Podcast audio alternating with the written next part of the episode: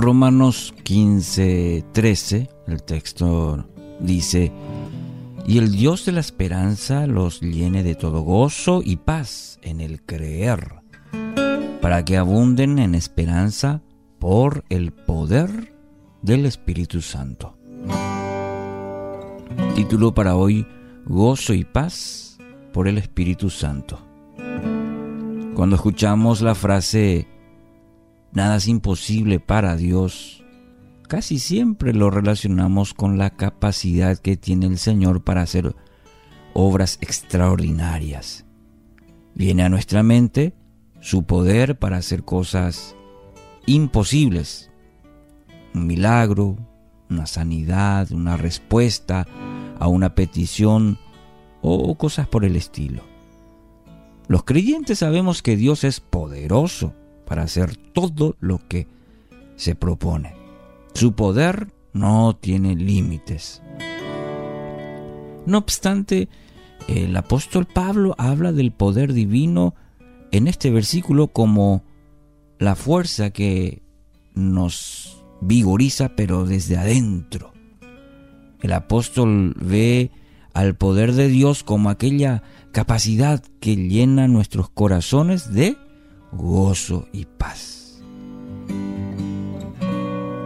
poder de Dios como aquella capacidad que llena nuestros corazones de gozo y paz. Dos aspectos muy importantes.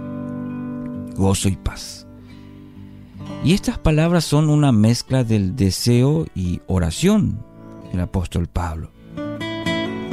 Lo que él quiere y pide para estos creyentes de Roma es que sean visitados por el poder del Espíritu y experimenten de maneras nuevas, abundantes y profundas la paz y el gozo que necesitan.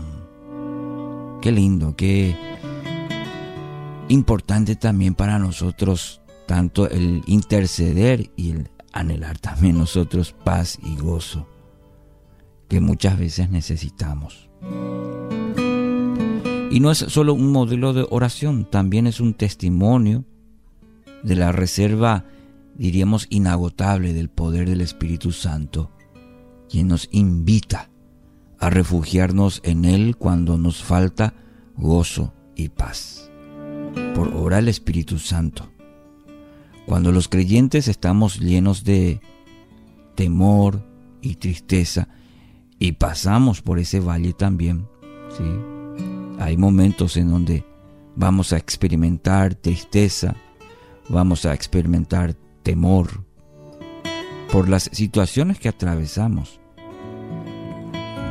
Quizás hoy sea un tiempo en donde, usted está atravesando ese valle. Entonces debemos recordar que el mismo poder que sanó enfermos, el que sostiene el mundo, que levantó a Jesús de los muertos, está disponible está disponible para usted, para nosotros.